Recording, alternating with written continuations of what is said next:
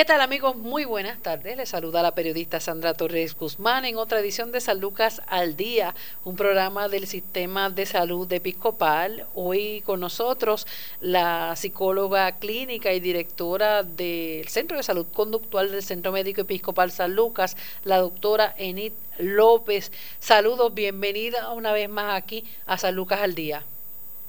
Saludos Sandra y buenos días a todos y a todas las personas que nos están escuchando. Doctora, el repunte en los casos de coronavirus ha hecho que el mismo gobierno haya tenido que echar para atrás muchas de las medidas eh, que habían flexibilizado eh, en las pasadas semanas. Eh, la situación con el, la, el alza, ¿verdad?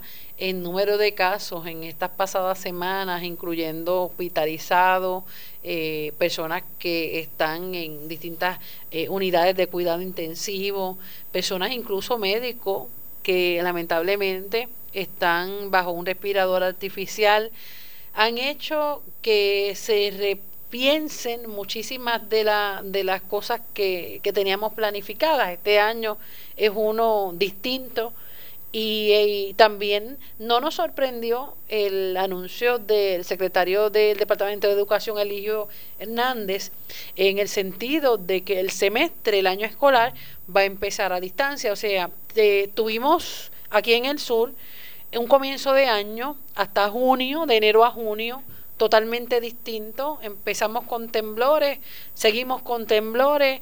Eh, eh, los niños si acaso algunos pudieron ir tal vez poco tiempo a, a, las escuelas, muchas escuelas no abrieron, la realidad es que la mayor parte del tiempo los tuvimos en casa, padres, tutores se convirtieron en maestros eh, y pues empezamos otro año escolar así.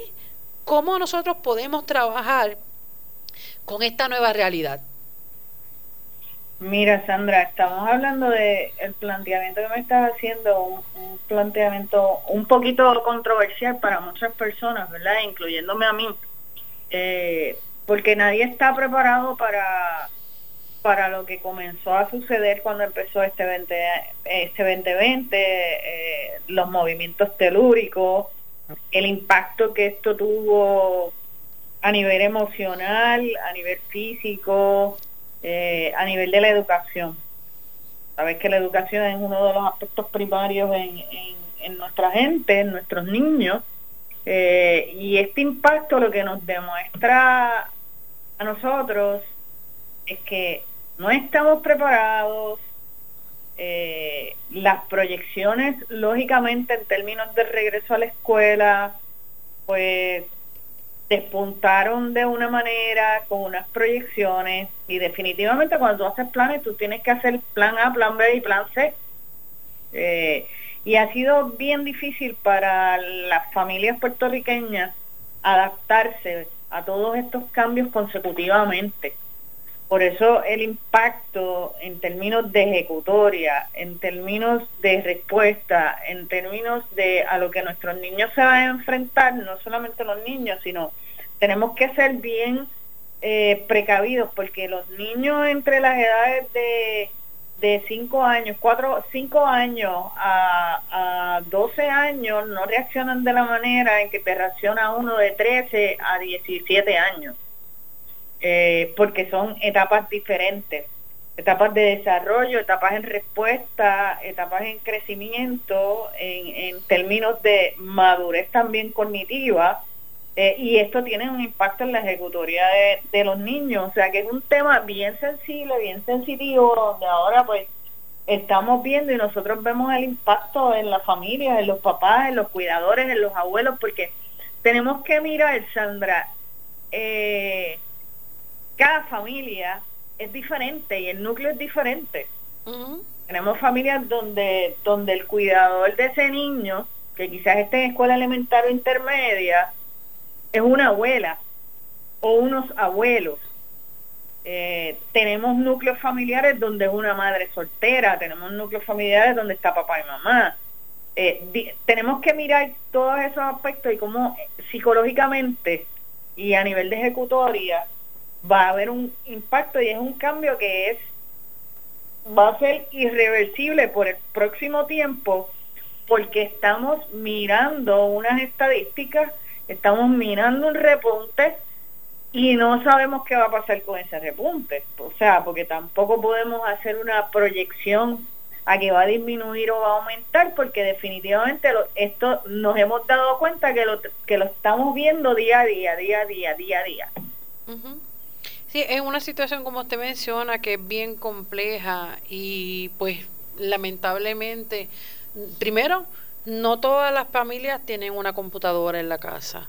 Segundo, si tienen la computadora, la me diría yo que la inmensa mayoría tal vez no tiene eh, un servicio de, de wifi de, de internet, internet de, internet, porque, porque no lo pueden pagar y aunque esto ya no, se ha demostrado que esto no es un lujo, eh, que se, es que no se puede prescindir y ahora más con todas estas situaciones que nos han llevado a estudiar con los niños desde la casa y digo niños, los hijos desde kindergarten, de, desde prekinder hasta universidad. Ahora a nosotros también nos ha tocado hacer gran parte del trabajo remoto. Son mucho más horas las que tenemos que estar eh, expuestos a unas tareas que en, tiempo de oficina era para muchos de 9 a 5. Para mí eso nunca ha sido así. Uno, el periodista no tiene no tiene horario de trabajo. No, no tiene, no tiene horario ni, ni, ni para mí tampoco como profesional de la salud hay un horario especial. Claro, y lo mismo escribimos desde un banquito en la plaza, que desde el carro, en la casa, pues nos toca, pero ya esa es parte de la naturaleza de, de las labores que realizamos. Pero personas que tienen un empleo regular, entre comillas, ¿verdad? Eh, tienen todo el mundo con derechos, ¿verdad?, a, a, tener un, un horario fijo, este, y ya eso no es así gente que tiene que estar trabajando a veces 12, 14 horas desde su casa en cosas que le, le, estaban de 8 a 5, de 9 a 5, el horario que fuera. Pues eso también llena mucho más de estrés a las personas y si esto si a esto le agregas el que sí, siempre se ha tenido que separar tiempo para estudiar con los menores, principalmente es parte de nuestra responsabilidad como padres, ¿no? Darle continuidad a eso que se da en el salón de clase, a menos que entonces muchos pagan incluso por, por tutorías que ni porque no tienen tiempo, pero ahora sí o sí le toca a papá, mamá o al que esté cuidando de ese menor. ¿Cómo nosotros podemos bregar con toda esa carga emocional? Y, y eso es un cambio drástico en la vida de cada ser humano y como te dije, cada familia es individual, pero es un cambio drástico para el núcleo familiar. Entonces, cuando tú miras el proceso, los desafíos que trajo la pandemia del coronavirus y vemos cómo la educación en línea y la economía, por lo que tú estás, por lo que tú estás trayendo, va de la mano, porque hay un impacto eh, a nivel socioeconómico en términos de materiales, lo que necesito, el ambiente para el niño, los recursos ¿verdad? necesarios, la computadora, el internet. Esto crea altos niveles de estrés. Y el estrés no es lo mismo que ansiedad.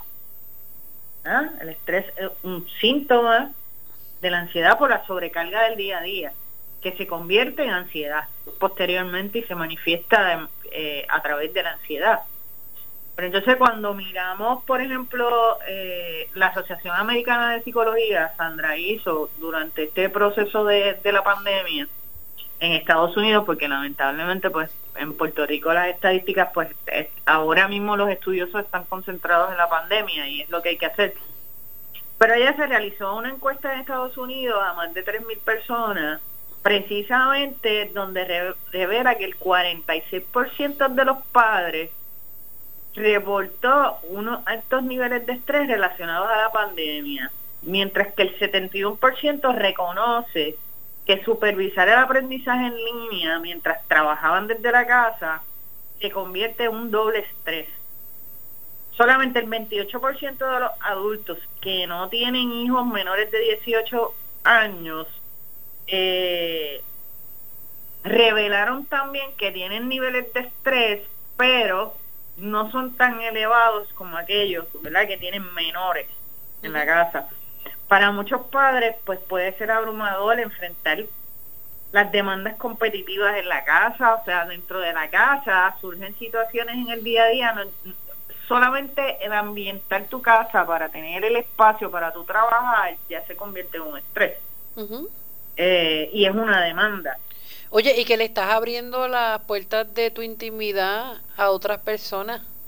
Independientemente que tú estés en un área fijo, tú le estás, y eso ah. causa también, y ah. se ha visto, ¿verdad? Eh, eh, videos que comparten que parecen hasta, hasta jocosos, pero en esta nueva normalidad eh, hemos visto incluso maestras, maestros, personas que están trabajando y pasa un integrante de la familia acabando de bañarse, etcétera, etcétera, cosas que suceden. Estás abriéndole la intimidad de tu hogar a, a otras personas definitivamente y es y esa y esa apertura a la intimidad de tu hogar trae a consecuencia también una pérdida en el sentido de pertenencia, de, de, de dónde estoy ahora mismo ubicado y encontramos eh, que las personas aumentan entonces las respuestas negativas ante ese estrés.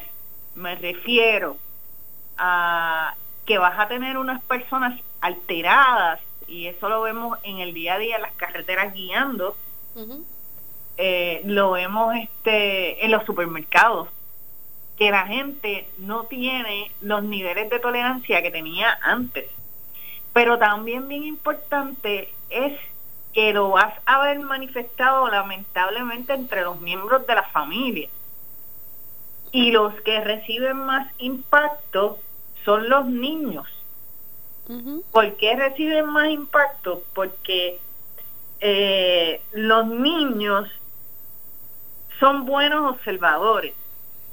Las personas a veces piensan, o los adultos pensamos que el niño no está escuchando o no está observando. Y el niño es muy observador.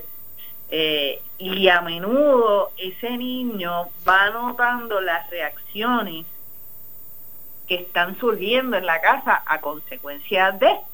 Entonces, niños menores entre las edades de cuatro añitos a siete añitos es bien difícil porque su madurez cognitiva no los puede llevar a llegar a unas conclusiones, simplemente a sentir ciertas ansiedades que se están proyectando dentro del hogar.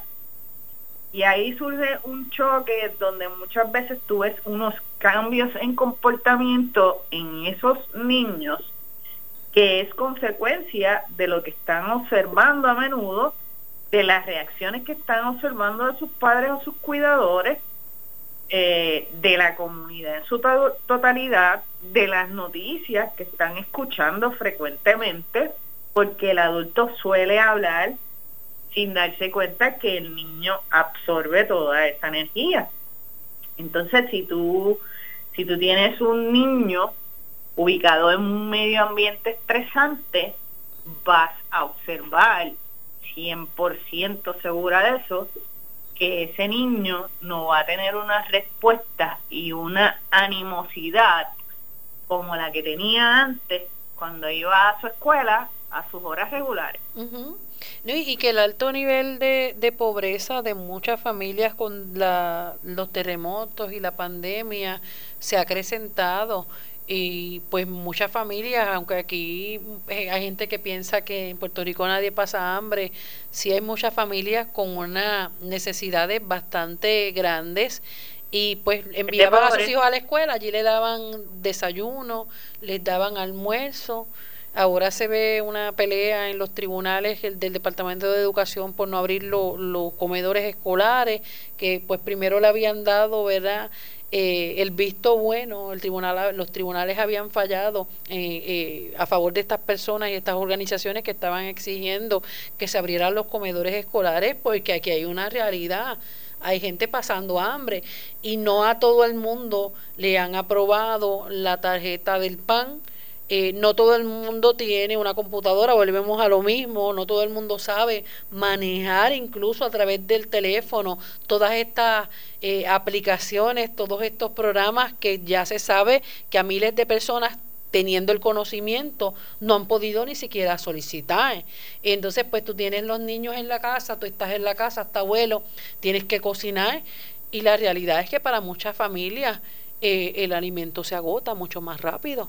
Entonces, como uno va a manejar el estrés de, de como usted está mencionando, eh, en términos de esa apertura, esa exigencia, son muchas cosas que te están demandando y encima, dándote por esa cabecita, ya yo no tengo comida que yo le voy a... Y, está demostrado que en la casa en los niños, en los niños eh, comen con mayor frecuencia, siempre se pasan picando, aunque uno trate, son niños y están en crecimiento. Claro, están en crecimiento y, y, van a hacerlo y la ansiedad también. Y otros por aburrimiento. La casa te hace que donde te mueves inmediatamente a la, a la cocina y a la nevera a buscar qué comer. Sí, para calmar esa ansiedad, mucho.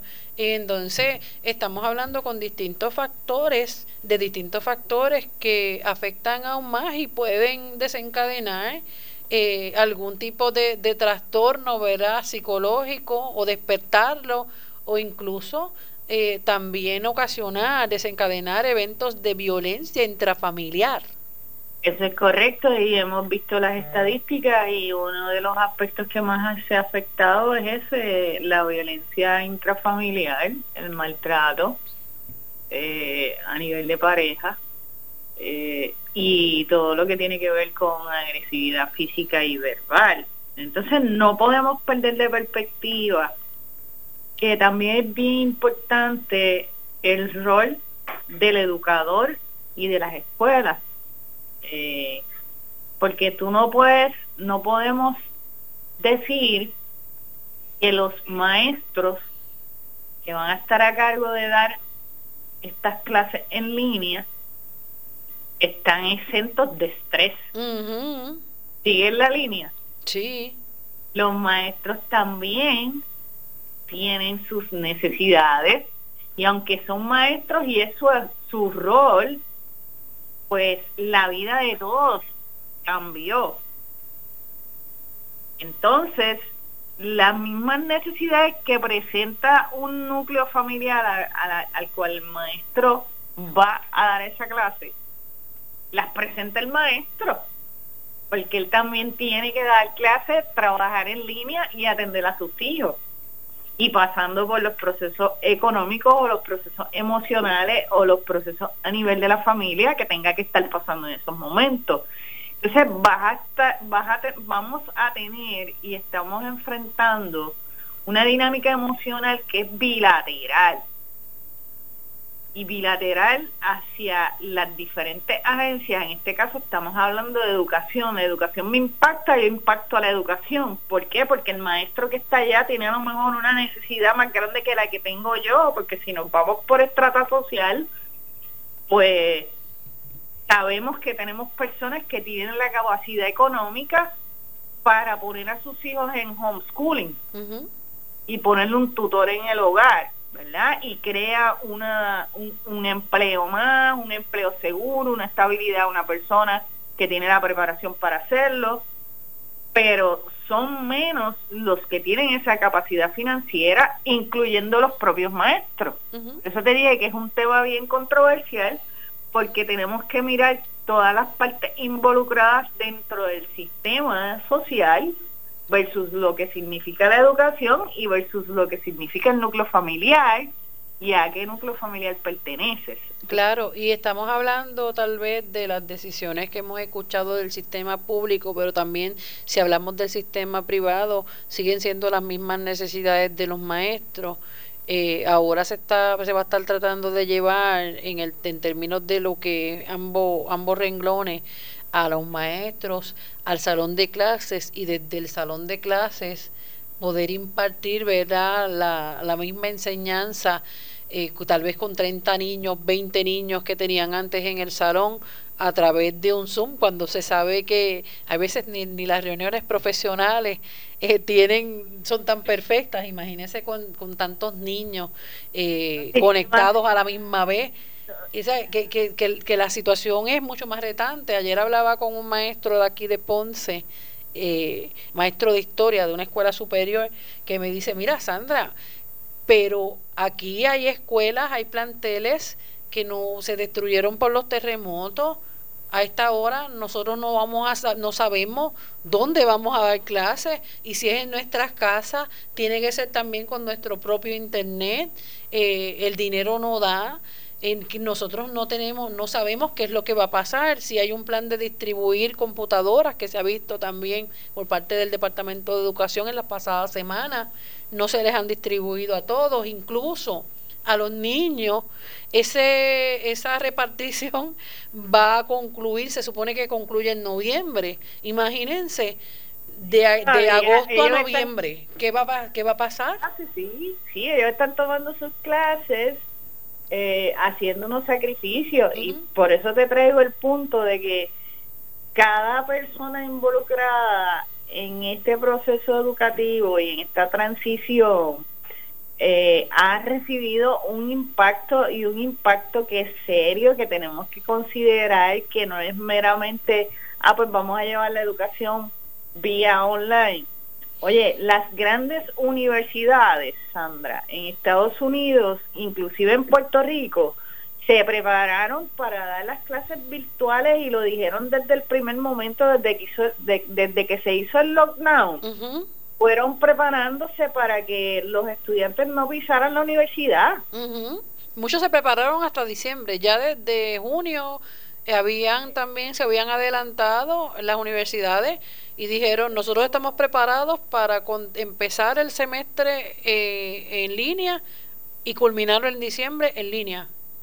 Sí, y, yo tengo estudiantes, ¿verdad?, que, que, que, conozco en universidades de Estados Unidos que inmediatamente vino el lockdown, ya le dijeron hasta diciembre va a estar en online y las clases van a ser en online, punto.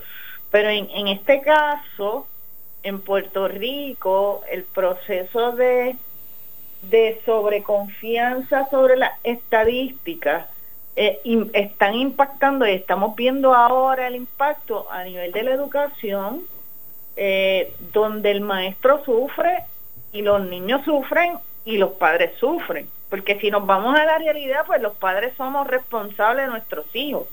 Y eso es real. Pero ¿quién está preparado para una situación como esta, Sandra? Así mismo es, y en el sentido de que, como mencionaste, hay unos que tienen ¿verdad? el poder adquisitivo para poder poner tutores, pero imagínense, eh, hay, hay abuelitas y hay abuelitas, hay abuelitas jóvenes, que, eh, pero hay, hay abuelitas y hay padres incluso que ni siquiera culminaron el, el cuarto año de escuela superior. Y que dependen de familiares para ayudar a los niños o niños que han sido muy independientes y tienen una inteligencia, ¿verdad? Oh, sí, en eso también se ve ah. y está, y a veces uno mismo dice, pero a este muchacho le están dando esto en tercer grado, cuando a mí me lo daban en, en sexto o algo así, pero pues y uno también tiene las herramientas si tienes alguna duda, buscas, te, te instruyes para poder entonces explicarles a ellos, eh, pero no todo el mundo tiene la facilidad y eso también frustra. Eh, y volvemos a lo mismo, no en todas las casas hay internet, ¿qué vamos a hacer?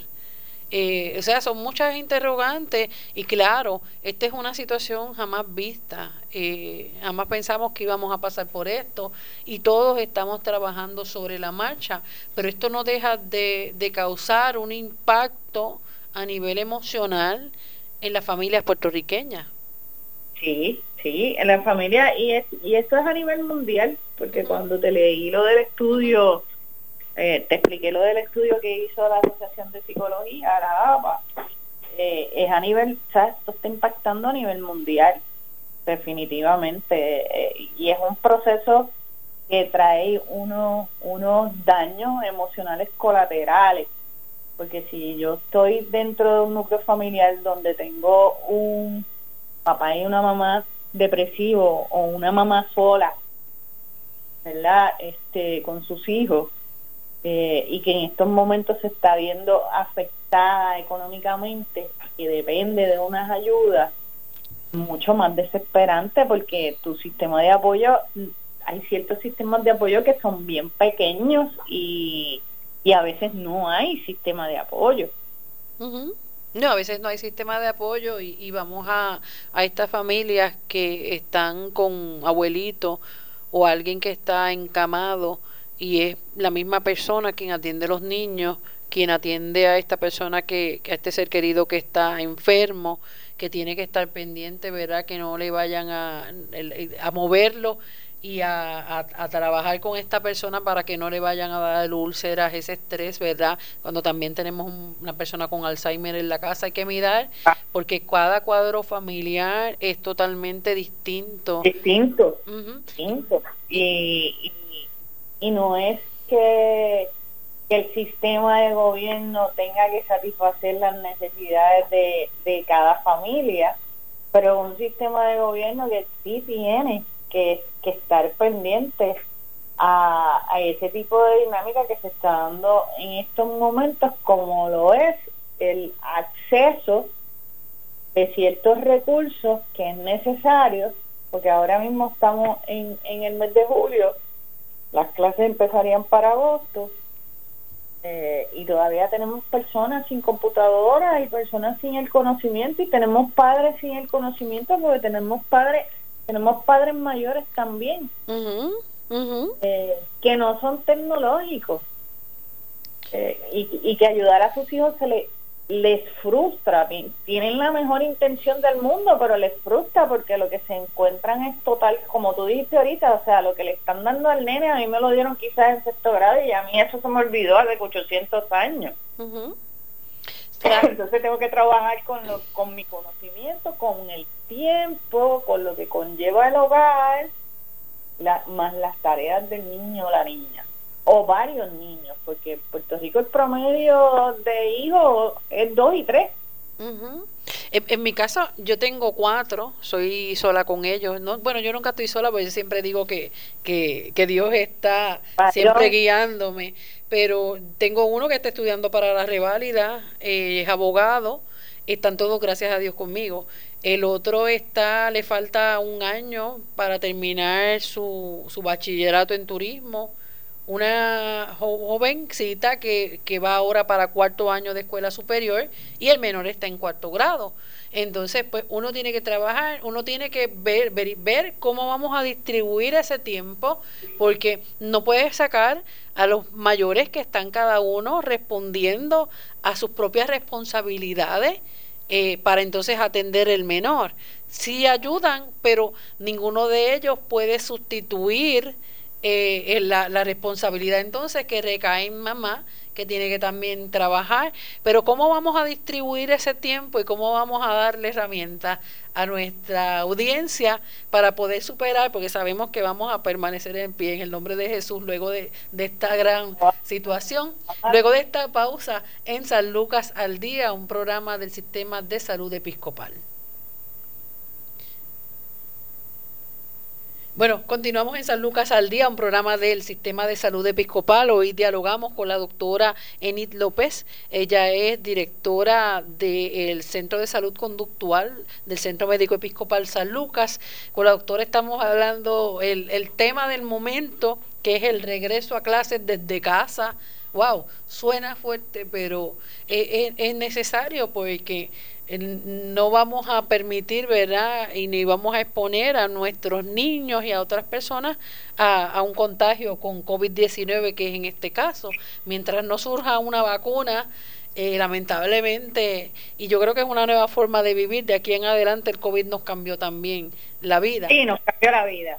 Nos, cambió la vida. Como nosotros podemos... Y nosotros cambiamos junto con él.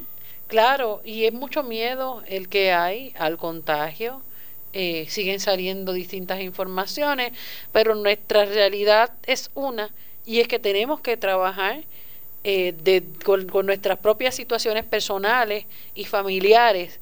Eh, y ahora este año escolar dicen que puede ser un mes nada más, pero luego entonces de ese mes, después de ese mes, algunos días los menores van a ir a la escuela, otros no tienen simplemente escuela porque hay pueblos como Guánica y Yauco que no tienen eh, planteles escolares.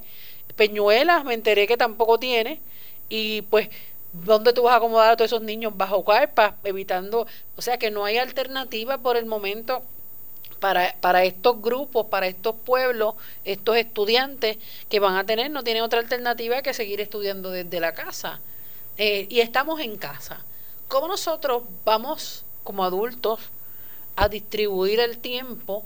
Claro, el factor ansiedad, el factor estrés, desde que te tienes que levantar a hacer desayuno, tienes que hacer almuerzo, tienes que hacer la cena, tienes que cumplir los que están trabajando a distancia, tienes que cumplir con la con tu con tu rol con todas tus tareas eh, en el hogar profesionales y también que el niño aprenda porque no se trata de pasar el semestre ahí eh, cogiendo la clase online se trata de que el niño también aprenda. Todo es posible doctora sí eh, es un momento de transformación es como cuando hicieron el lockdown al principio eh, fue un impacto para todos.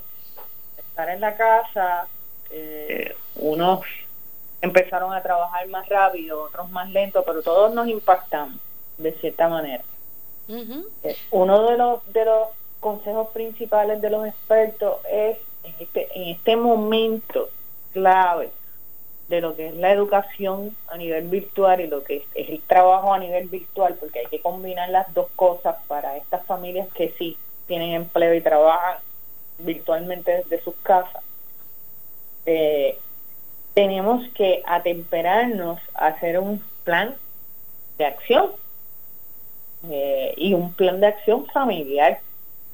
Aquellos que tengan su sistema de apoyo, bienvenido sea y puedan integrarlo, se tienen que sentar a atemperarse a la realidad, porque esto no va a cambiar las clases se van a dar y se tienen que dar, porque definitivamente estos niños, como tú bien dijiste, tienen, tienen cierto tiempo para desarrollar unas destrezas. Si no, vamos a ver unos rezagos en términos educativos y es importante darle el seguimiento necesario. Pero hay un punto que quisiera eh, traerte también, que es importante porque ahí entra lo que te estoy hablando del plan y es que cuando hablamos de la educación en, línea tenemos que vigilar eh, y eso pues yo supongo que los expertos del departamento de, educación tienen que tenerlo en consideración de cómo vamos y, y los maestros tomarlo en consideración porque tienes no podemos dejar aparte los niños que tienen unas necesidades específicas tenemos que llevarle la educación de la misma manera, porque si no seguimos acrecentando las debilidades de ese niño, tanto a nivel cognitivo como a nivel emocional. Y a nivel de competitividad, se vienen los rezagos. Pero cuando evalúas lo que es la sobreexposición de los niños a lo que es la televisión, la pantalla de la computadora, las tabletas, el PlayStation, el PlayStation, todo lo que es tecnología, los estudios te dicen y te marcan y, y, te hablan de los beneficios de la tecnología, pero también te hablan de las debilidades de la tecnología. Entonces, si miramos por edad a un menor de edad, el efecto de estar frente a una pantalla es mayor al punto que los expertos indican que, por ejemplo, los niños entre las edades de un añito a dos años no deben de tener ninguna exposición ni a celulares ni a, ni a televisión porque están en pleno desarrollo. Los de 3 a 5 años, lo que se recomienda es una hora diaria acompañados de su padre. O sea, vamos a tener ahora mismo niñitos de 4 y 5 años, los que están en preescolar, claro, la, la educación va a la par y, y yo espero que esto sea considerado. Y los de 5 años los vas a tener más tiempo de una hora dentro de lo que es la tecnología. Este, en niños mayores se recomienda no más de 4 horas diarias ¿Por qué? Porque el aspecto físico, la exposición cotidiana a la pantalla, si en nosotros los adultos yo trabajo con tecnología, he trabajado siempre con tecnología y he perdido visión. Eh, y a nosotros nos afecta, muchas veces nos puede dar, muchas horas nos puede dar dolor de cabeza. Sí. Mucho dolor. también el aspecto físico en términos de la, de la postura, el cuello, la columna vertebral, las caderas, por la postura, por, porque tú estás rígido ahí y el niño puede estar en tensión eh, y el estar sentado frente a la pantalla le va a causar también cierta rigidez muscular, aparte de que también tú tienes unos niños que son diferentes, porque tenemos niños que son ansiosos. Y el estar sentado frente a la pantalla no le causa el mismo efecto que ir a la escuela y socializar. O sea, estamos trabajando con algo bien delicado eh, implica y conlleva muchas modificaciones y la principal es, Sandra, mira, la familia se tiene que sentar a dialogar. Sí. Tenemos que tener un plan de horas, tenemos que tener un plan con los maestros, involucrarse con los maestros a cargo de nuestros hijos, involucrarse más en esa educación ahora que va a ser virtual y trabajar entonces ese plan en conjunto y hacer parte, al niño parte de ese plan.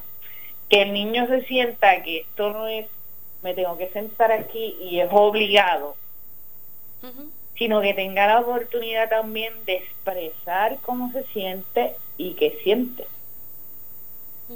Y darle esos breaks entre medio, ¿verdad? Para que se estire, para que se relaje, para que lo trabaje, porque sabemos y escuchamos la gran noticia, ¿verdad?, de que van a estar unas horas online y que a través del canal 6 también se van a estar impartiendo unas clases. Eh, pero esto está en, en, ahora mismo está dilucidándose y en el proceso de estructuración, o sea que, que, que crea una incertidumbre y la incertidumbre crea un malestar y el malestar crea unas respuestas que son negativas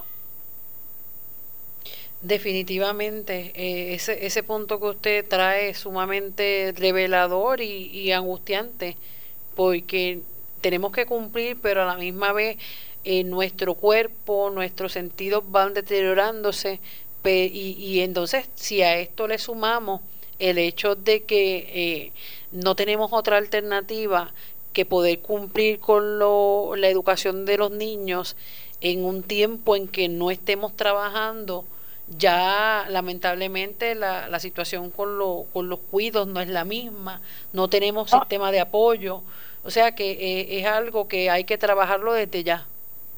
Sí, y comenzar a pensar en, la alternativa de hacer planes, eh, tener varias opciones, eh, reunirse con ¿verdad? con los directores de la escuela, es bien importante que los padres nos movilicemos para tener el conocimiento de cuál es el plan, sobre todo cuál es el currículo, eh, tener la sensibilidad también con el niño, porque eh, a veces nos ponemos exigentes como adultos y pensamos que el niño tiene la capacidad mental que yo tengo y no es real, o sea, no podemos exigirle un niño eh, que esté tres horas pegado a una computadora porque es imposible. Y de hecho, hay, hay también otro conflicto y es que muchos de, de nuestros niños no nos ven a nosotros con la, y no nos responden al igual que le responden al maestro. Venga, si ese es, mami, ese es papi. El de autoridad que tiene un maestro es totalmente diferente al sentido de autoridad que tiene un padre porque son diferentes roles. Y, y, eso también podría conllevar a que el padre pues pierda los estribos. Controles. Ajá, pierda los controles y dice pues que tú tienes que estudiar. Y me queda el niño. Exactamente. Es como, como le mencionaba yo a, a, mi hijo menor, ¿sabes quién va a ser tu maestra de cuarto grado? Sí, me dijo el nombre y yo, y me dice, mami, empezamos estudiando acá desde la casa. Y me mira, ¿en serio? Pues, pero pues eh, eh, es parte de la, de la situación, pero no hay, eh, la, las familias no tienen tal vez, no todas las familias tienen tal vez la, las mismas herramientas, la misma disponibilidad, porque no es que uno no quiera. Ni la misma tolerancia, Sandra, porque ese es el problema. Esto se trata de tolerancia, se trata del aspecto económico y se trata del aspecto emocional y la positividad y la realidad que esté viviendo cada familia. La, usted mencionó un detalle que es sumamente clave en todo esto, es conversarlo, la comunicación, pero cuando esa comunicación, eh, no existe en el ambiente familiar, que hemos estado ya por muchísimos años llegando a la casa y cada quien coge para su cuarto, o coge lo que la, la, la, madre o quien sea que cocine, cocina, la cena cada quien la toma desde su habitación y ha habido una desconexión por mucho tiempo que la realidad nos ha hecho entonces eh, saltar todo eso y hacer totalmente lo contrario, ¿no? Nos tenemos que ver, nos tenemos que hablar. Tenemos que hablar y tenemos que planificar, porque la planificación es bien importante en este proceso de creatividad, porque estamos creando, aquí todos somos, mira, aquí todos somos novatos. ¿Qué, ¿Qué factores nosotros o qué señales nosotros debemos observar? antes de que las cosas se salgan ya de las manos, es decir, antes de, tener una explosión de ira que pueda pasar, que tengamos que lamentar más adelante. Mira, aquí lo más importante, Sandra, es eh, sobre todo, sobre todo, y le exhorto a esos padres que tienen ya niños diagnosticados con ciertas condiciones, eh, aquí es bien importante la, la educación sobre cómo vamos a manejar el comportamiento del niño, eh, porque es bien difícil, un ejemplo clásico, un niño con atención déficit y con hiperactividad. Hmm. Eh, a muchos padres se les hace bien difícil el manejo de estos niños. Entonces, este proceso de, de, de integración de todos los servicios y de educación a los papás sobre cómo lo manejo y en qué momento lo manejo, eh, tiene que ver mucho con la introspección de ellos mismos, cuánto yo puedo manejar y cuánto yo no puedo manejar. Y si, y si como padre tú sientes que no lo puedes manejar, tienes que buscar la ayuda para, para ese manejo porque va a seguir siendo tu hijo. O sea, un hijo tú no lo devuelves. Eh, lo tienes que aprender a que a entender, a verlo desde la perspectiva de, cuáles son los comportamientos y poder ayudarse mutuamente. Por eso es tan importante la participación de los padres en, en, lo que son las evaluaciones de los niños, en observar comportamientos, en si el niño se aísla, si el niño se mantiene lloroso, si no te duerme, si te deja de comer, si te deja... Otro de los factores es si come demasiado y comienza a desarrollar cierto nivel de obesidad o aumentar libras en un tiempo corto. O sea, es observación y acción. La falta de sueño. Sí, no, los niños a veces no duermen y no se lo dicen a los papás. E, es, algo que tenemos que trabajar día a día. Doctora, en términos también de la responsabilidad de, de la misma comunidad, ya esto del COVID no nos permite tampoco estar dejando entrar, incluso hay gente que tiene el poder adquisitivo para, para pues poner esto a través de tutores, pero la situación del COVID tampoco está como para que eh, estemos dejando entrar a todo el mundo al hogar. O sea, claro que es algo que también es bien difícil. Tal vez en, en una comunidad haya maestros, maestras retiradas, eh, otras personas con distintos grados universitarios que quisieran también ayudar a esos menores. Yo creo que tal vez como comunidad también debemos hablarlo, porque si yo no tengo las destrezas, si eh, uno en una comunidad ve que es ese abuelito, esa abuelita que su vista tampoco está bien, porque puede ser que sea una persona que, que ya haya sido jubilada y haya tenido una experiencia, ¿verdad? Incluso en el magisterio, pero sus ojitos por la diabetes no estén tan bien que puedan seguir un curso también las clases a distancia. Son distintas situaciones. ¿Cómo nosotros podemos entonces reclutar, entre comillas, a esos talentos que hay en las comunidades? Para que poder identificar y ayudar a estas familias que necesitan esa manito? Mira, aquí todos tienen, tenemos que aportar un, granito de arena, Sandra. Y el granito de arena es mm, cuánto estas familias o cuánto como familia nos hemos eh, encargado de desarrollar relaciones sociales. Eh, esas relaciones sociales van a importar en estos momentos porque son los que te pueden dar la mano en lo que es el proceso de lo que tú estás hablando, de quizás tener unas personas que voluntariamente lo quieran hacer. Sí, un banco de recursos. Sí, sí, y que, y que lo quieran hacer y que están sanos y, y también es importante el, el recurso comunitario de la iglesia. Eh, las iglesias también tienen recursos, yo sé que están dispuestas a ayudar, eh, no importa el tipo de iglesia o creencia que tú visites, eh, sé que las iglesias se movilizan mucho a lo que son estos procesos de ayuda, pero tienes que, papá y mamá tienen que movilizarse, o abuelitos, o cuidadores, tienen que movilizarse hacer esos contactos vía telefónica porque no podemos estar en la calle continuamente, ¿verdad? Ni dejando entrar a cualquiera, pero comenzar a movernos, como te dije ahorita, aquí lo más importante es un plan, es como como como cuando empezamos a prepararnos con, los, con los movimientos telúricos, miren, tienen, tenemos que preparar ropa, tenemos que preparar la documentación necesaria, tenemos que preparar nuestras mochilas, eh, nuestra manera de alimentarnos por unos días, si viene un movimiento telúrico, un terremoto, de más alta magnitud.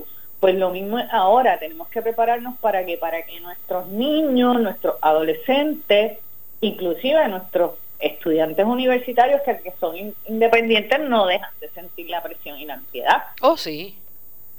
Este, porque porque les da la ansiedad, o sea, no es lo mismo estudiar presencial que estudiar online y, te, y, y a, principio del programa te dije la, la las consecuencias en términos de muchas áreas, tanto las, físicas como las emocionales.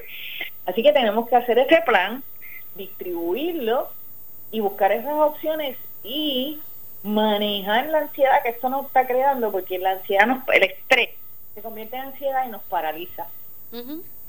Entonces la actitud se convierte en una actitud negativa.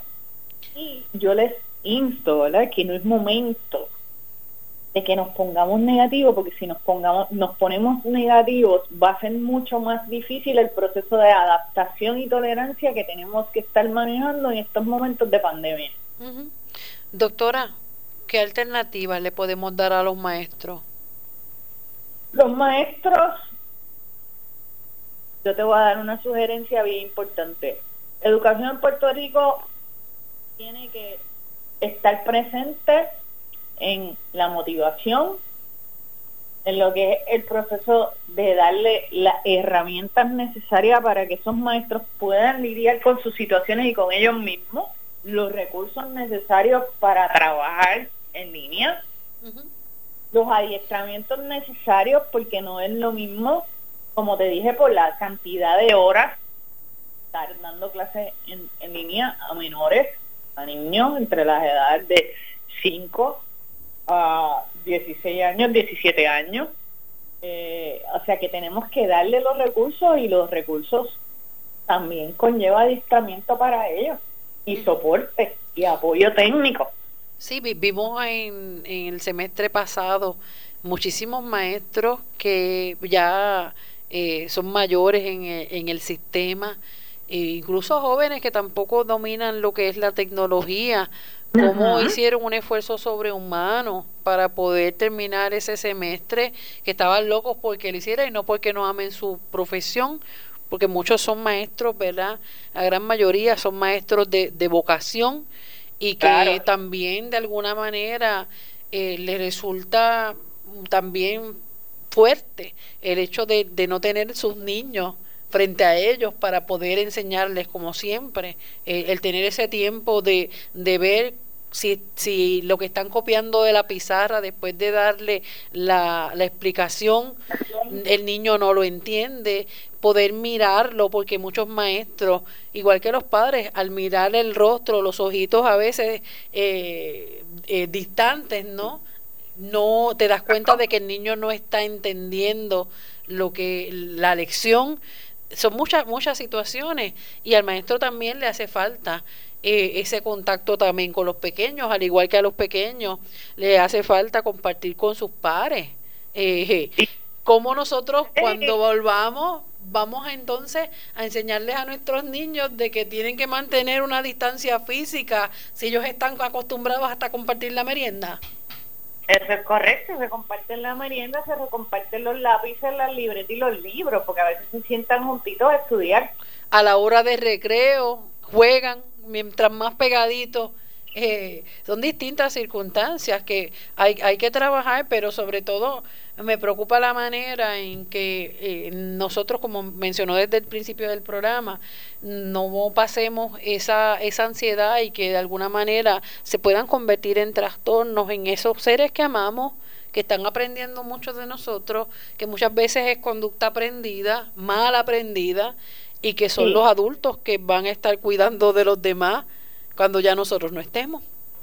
Claro, así que mi, mi, mi, mayor recomendación es que los adultos tenemos que buscar ayuda, tenemos que buscar orientación y educación al respecto para manejar nuestras propias emociones. Si nosotros, la clave aquí, Sandra, es cómo yo sobrevivo y cuál es mi actitud frente a una pandemia que no está en mi control ni está en el control de nadie.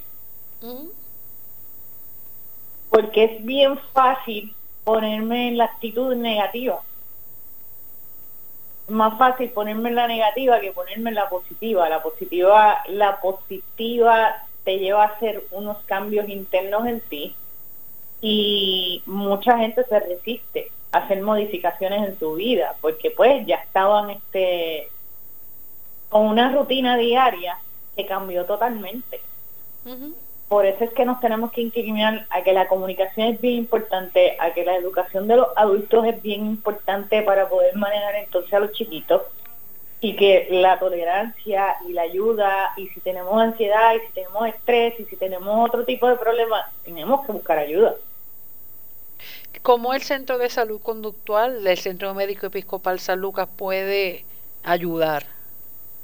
Pues mira, todas las personas que tengan dudas, preguntas, tenemos aquí profesionales para orientación, educación, pueden llamar al 787-625-1430, canalizamos el estrés, lo canalizamos pues a, lo que tenemos en la comunidad presente eh, y, podemos aportar nuestro granito de arena en, en, ese proceso. Además de eso, Sandra, nosotros queremos pues, pues estamos creando, como hemos hablado otras veces, un centro completo con diferentes niveles de cuidado eh, para hacerle a nuestra a nuestra comunidad eh, darle la accesibilidad de tener este tipo de servicio centralizado en un centro médico como lo es San Lucas eh, y que puedan entonces recibir esa ayuda tan necesaria con lo que es el, el manejo de esta pandemia y, y los efectos secundarios que va a traer todo esto que todavía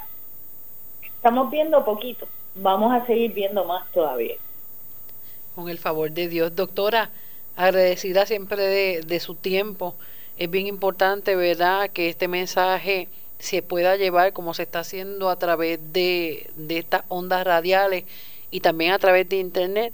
Eh, poder llevar ese mensaje y poder llevar esa, ese, esa ese consejo de esperanza a, nuestra gente y de que sí que hay alternativas. Gracias a la doctora Enid López, directora del Centro de Salud Conductual del Centro Médico Episcopal San Lucas. Bueno, nos despedimos hasta aquí esta edición. Recuerde que puede sintonizarnos de lunes a viernes de 1 a 2 de la tarde por aquí, por Radio Leo 1170M y Radio Leo 1170.com.